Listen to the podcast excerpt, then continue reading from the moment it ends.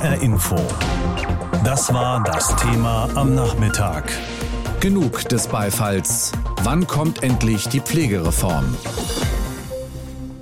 Applaus, Applaus, Applaus. Das war das Motto im vergangenen Jahr zu Beginn der Pandemie.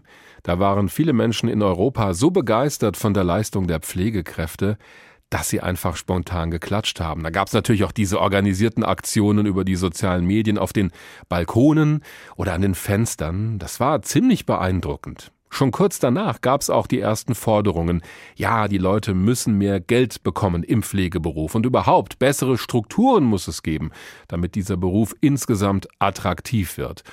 Wie so häufig sollte es auch in diesem Fall eine Reform richten, aber die ist noch lange nicht fertig.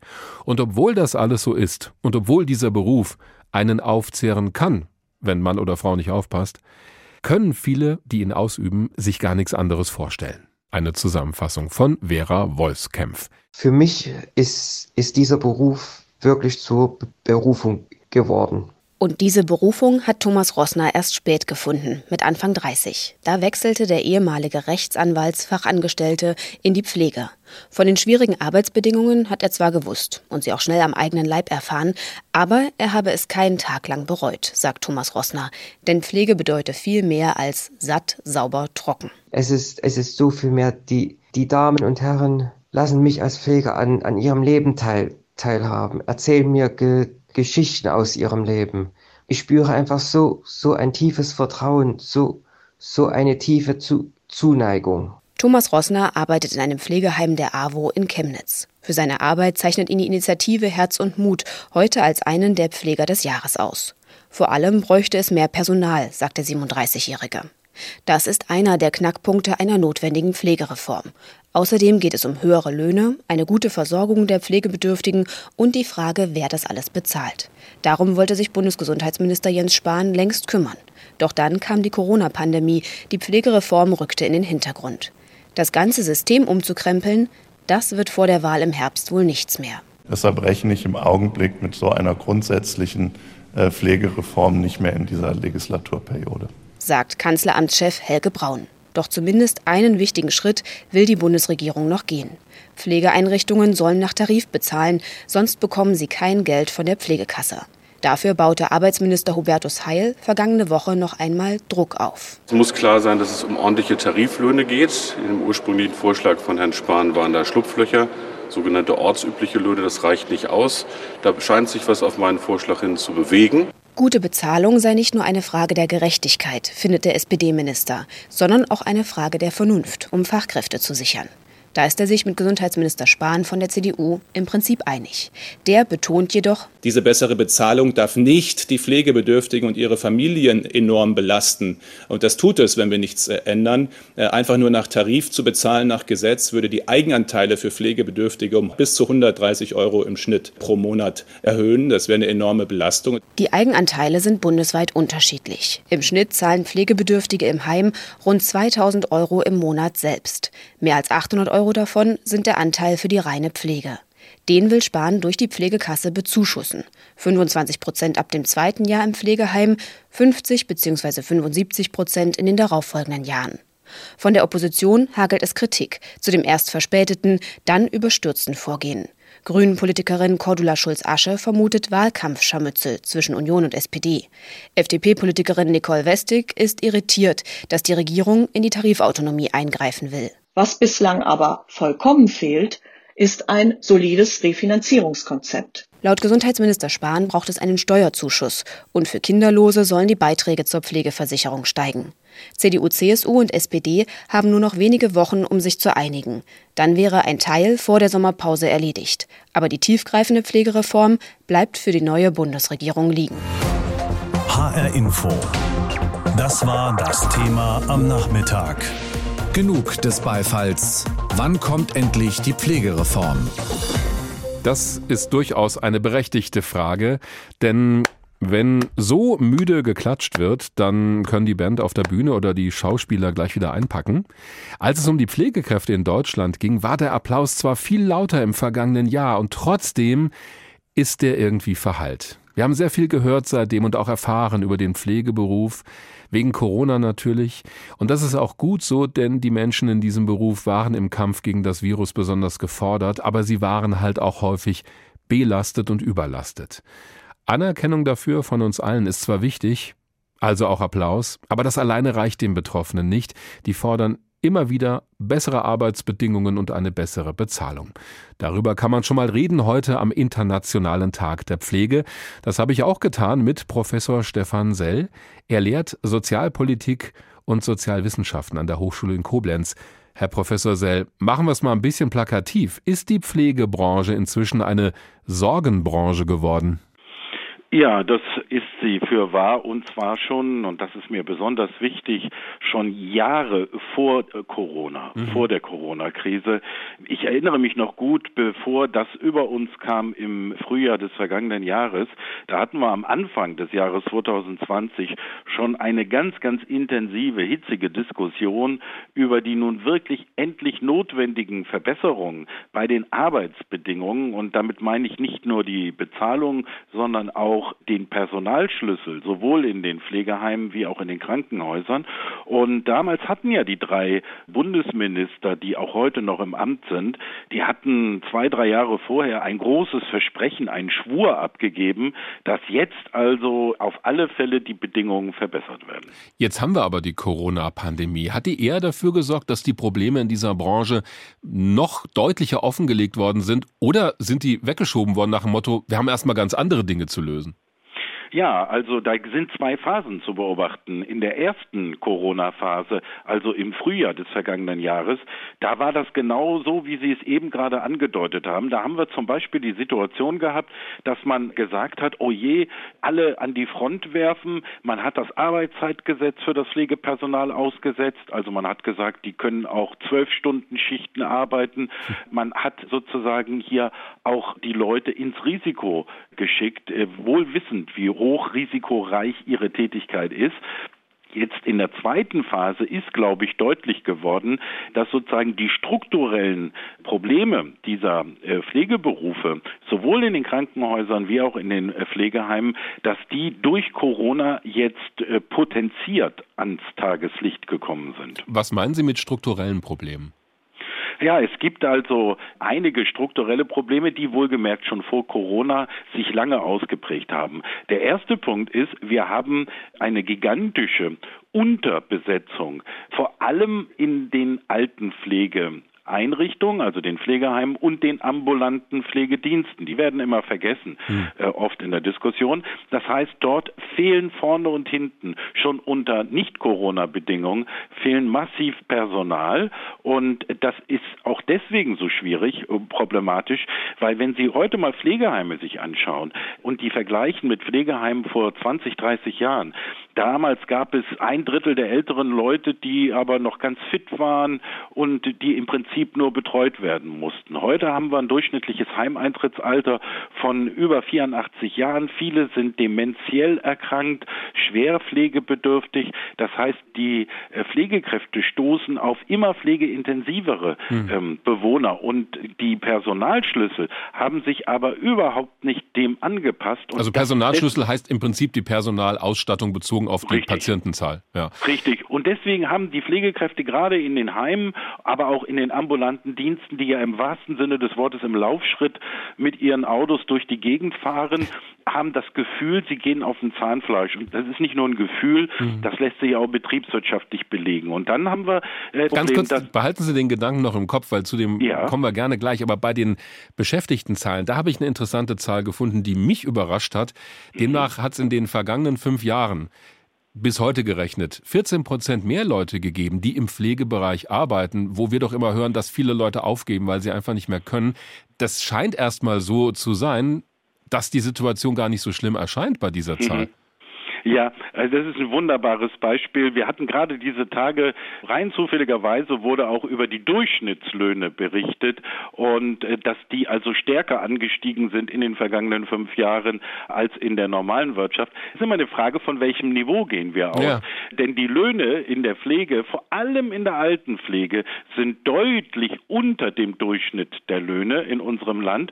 Und dann ist natürlich dort eine Zunahme, sozusagen, die erscheint dann prozentual prozentual mhm. größer, als sie relativ gesehen äh, ist. Denn immer noch sind die Pflegekräfte unterdurchschnittlich bezahlt. Also Und es gibt offenbar auch immer noch einen großen Bedarf. Also diese 14 Prozent mehr, das verpufft offensichtlich im System. Nun ja, die, bei der Zunahme des Pflegepersonals müssen Sie zwei Dinge berücksichtigen. Wir haben ja auch gleichzeitig in dieser Zeit eine deutliche Zunahme der zu behandelnden oder zu betreuenden Patienten oder Bewohner durch die demografische Entwicklung. Mhm. Die Zahl der Pflegebedürftigen ist viel, viel stärker angestiegen. Das heißt also, dieser Aufwuchs, der geht schon mal auf Kosten der Zunahme der Pflegebedürftigen und dann dürfen wir nicht vergessen, was für zusätzliche Pflegekräfte haben wir denn? Wir haben vor allem auch einen Aufwachs an Pflegehilfskräften gehabt. Aber wir brauchen vor allem gut qualifizierte Pflegekräfte und da ist die Zunahme schon mal deutlich geringer und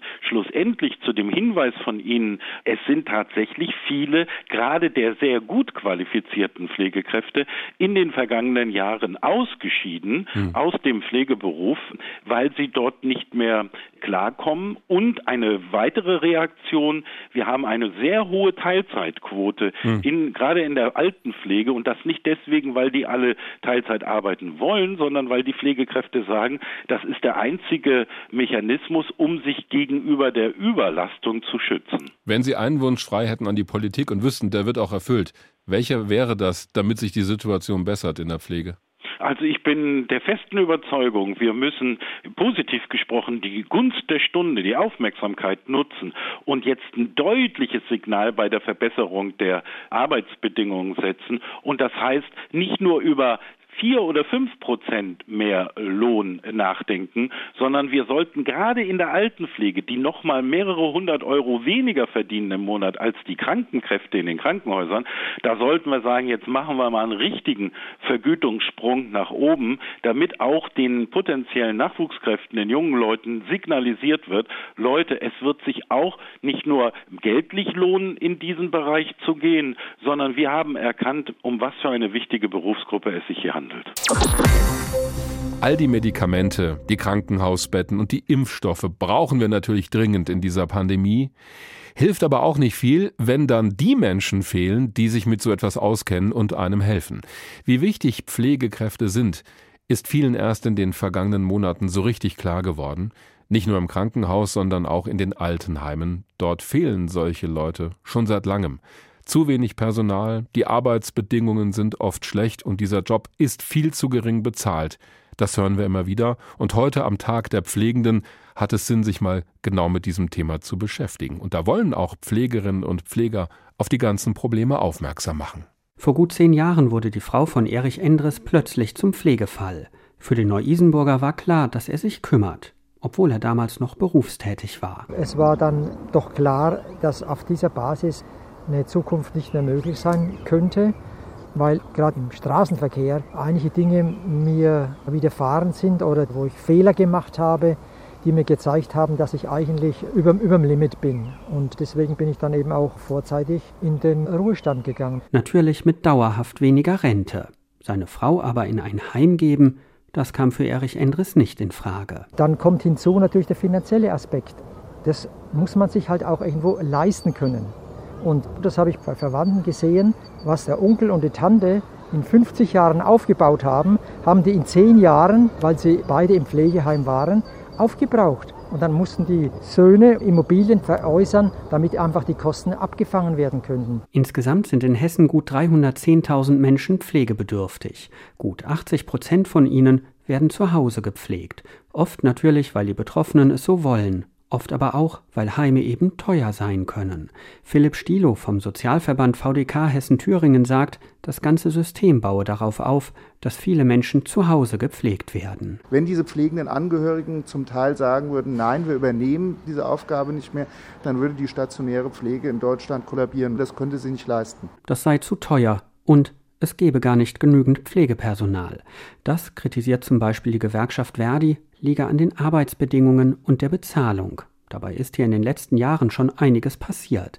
In Hessen ist die Zahl der Altenpflegekräfte innerhalb von fünf Jahren um 13 Prozent auf gut 43.000 gestiegen. Und auch beim Gehalt hat diese Branche aufgeholt. Seit 2010 sind die Vollzeitlöhne in der Altenpflege um bis zu 39 Prozent angestiegen. Deutlich stärker als die Löhne insgesamt, wie das Statistische Bundesamt ausgerechnet hat. Macht für Pflegefachkräfte in Vollzeit rund 3300 Euro brutto. Allerdings gehört die Altenpflege zu den Berufen mit der höchsten Teilzeitquote. Fast die Hälfte arbeitet hier in Teilzeit und verdient entsprechend weniger.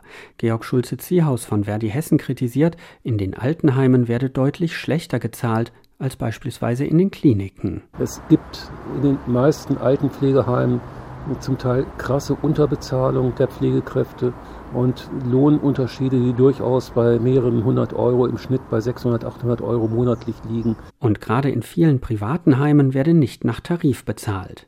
Der Fachkräftemangel in der Altenpflege ist in Hessen noch deutlich größer als in der Krankenpflege. Die Ausbildung zu Kranken- und Altenpflege läuft mittlerweile gemeinsam. Georg Schulze-Ziehaus von Verdi befürchtet, dass das am Ende den Pflegenotstand in den Altenheimen weiter verschärfen könnte. Wenn die Kolleginnen und Kollegen nach der Ausbildung auf den Markt kommen, dann werden die sich natürlich auch entscheiden für die Einrichtungen, wo sie zumindest ein paar hundert Euro mehr verdienen. Und das gibt ganz üble Aussichten für die Altenpflege, wenn wir da nicht nachsteuern können. Pflegekräfte sind wichtig, Wertschätzung geht aber auch über das Gehalt und da fehlt es nach wie vor. Das hat unser Wirtschaftsreporter Lars Hofmann an ein paar Beispielen gezeigt. HR Info. Das war das Thema am Nachmittag. Genug des Beifalls.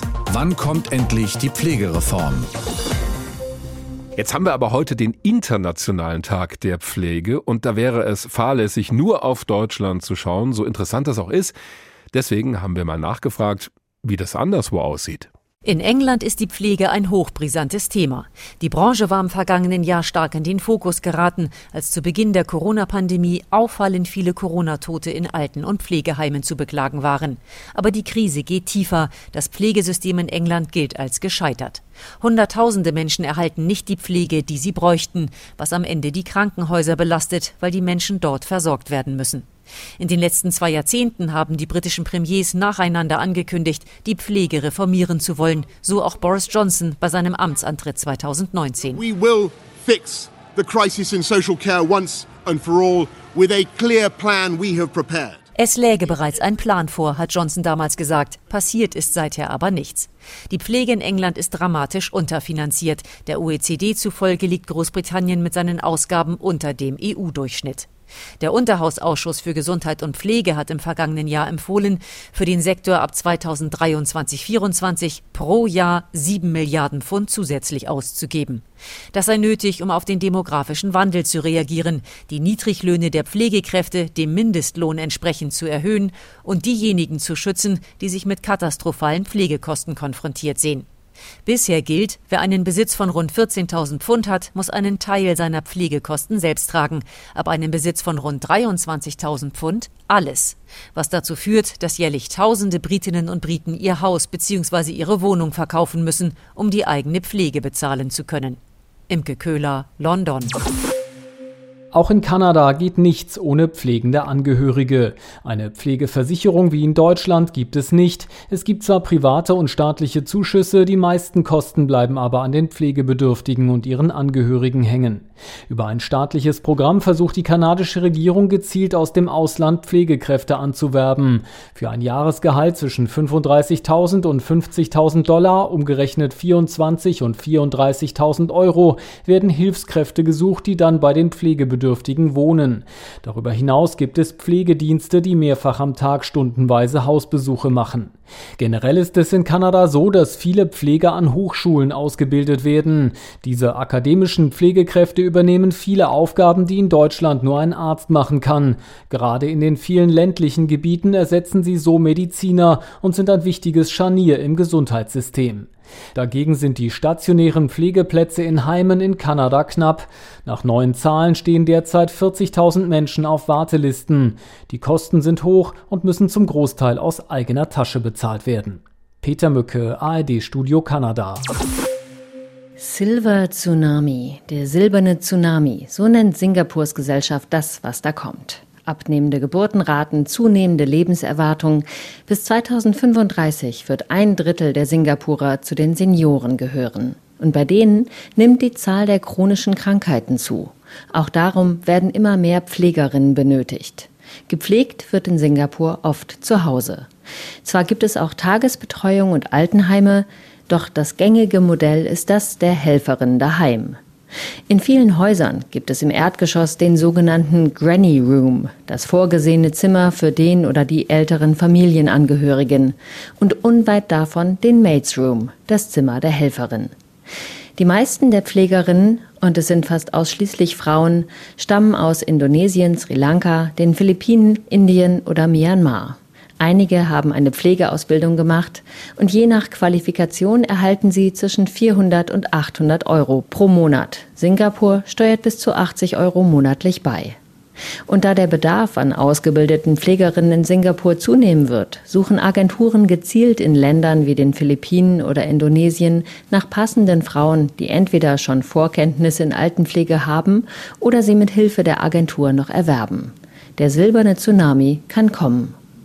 Aus Singapur, Lena Bodewein. HR Info. Das Thema.